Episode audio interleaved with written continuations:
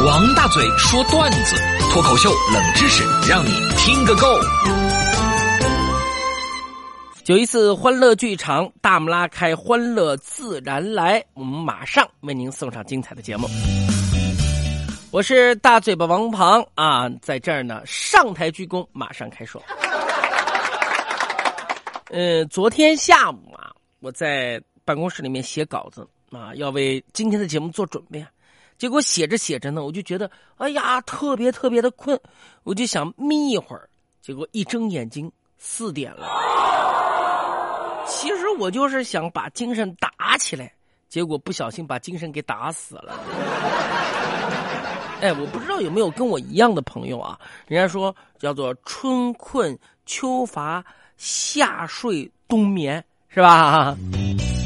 哎，我天一热就犯迷糊，不知道您是不是这样？就就像那个电脑的 CPU 啊，就中央处理器散热不好，桌板就有点跑不动了，脑子不行，那人就整个就转不起来了，二的。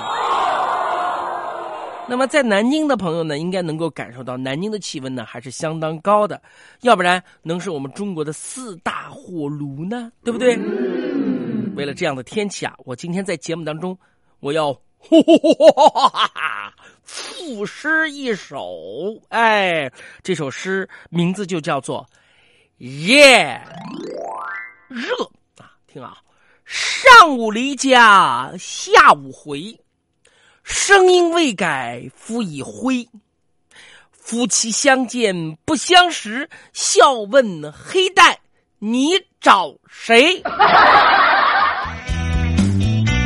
那位说，不是应该夫已黑，怎么夫已灰呢？先晒成灰的，然后就变黑了。为什么先成灰的呢？就是老泥啊，老坑没得推干净，把老坑先晒灰的，然后一凑凑完了以后就变黑的了。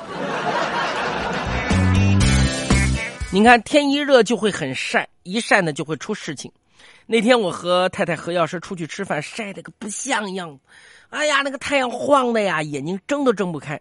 结果何药师没走几步就跟我说：“王大嘴，现在咱们在外面干晒着可不行，找个地方躲躲，你看可以吗？”哦，好好好，赶快赶快找个地方躲，我受不了了。哎呀，怎么这个时候想着叫我跟你陪陪你逛街的呢？结果何药师带着我穿过一家超市，经过一家书店、两家咖啡厅，最后带我冲进了一家女装店。哈哈哈哈哈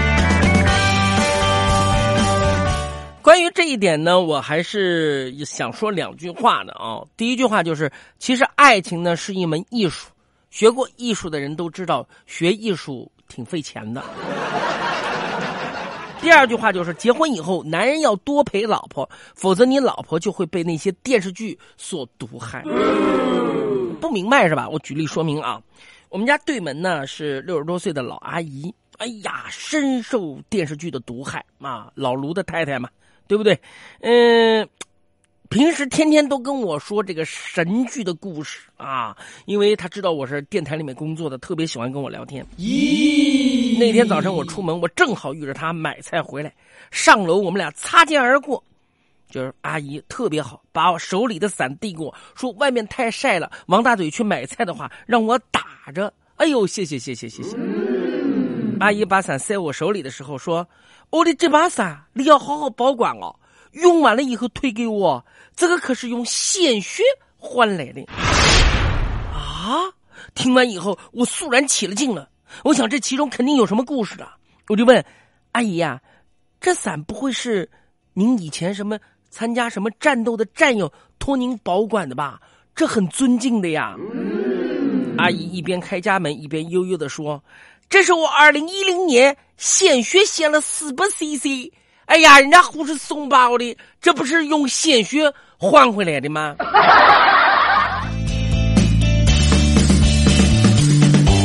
哎呀，不说结婚以后的事儿了，来说说单身朋友的事儿吧。啊，他们的恋爱也是非常有意思的。你看，最近我们的网红网管单身狗小慧啊，这个请年假了要出去休息，领导第一句话到哪儿去啊？第二句话跟谁去啊？希望他早日脱单。我们。网红网管单身狗小慧最近两天啊非常兴奋，跑过来兴奋的跟我说：“大嘴哥，我跟你说啊，我已经在心仪已久的姑娘的备胎名单上名列前茅啦！要命了，心仪姑娘的备胎名单上，看到她的表现，我非常的诧异啊。